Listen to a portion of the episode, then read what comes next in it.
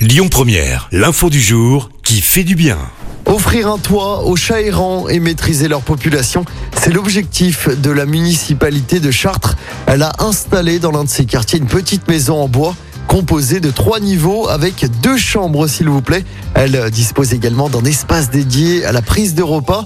La municipalité a investi environ 150 euros, mais grâce aux bénévoles, l'objectif est de les recenser et surtout de les stériliser pour éviter la prolifération exponentielle des chatons. Le projet installé au mois de décembre dernier est encore en phase de test, mais il devrait se pérenniser à l'année. 10 chats errants ont déjà été recensés et 9 ont pu être stérilisés. Écoutez votre radio Lyon Première en direct sur l'application Lyon Première, lyonpremière.fr et bien sûr à Lyon sur 90.2 FM et en DAB+.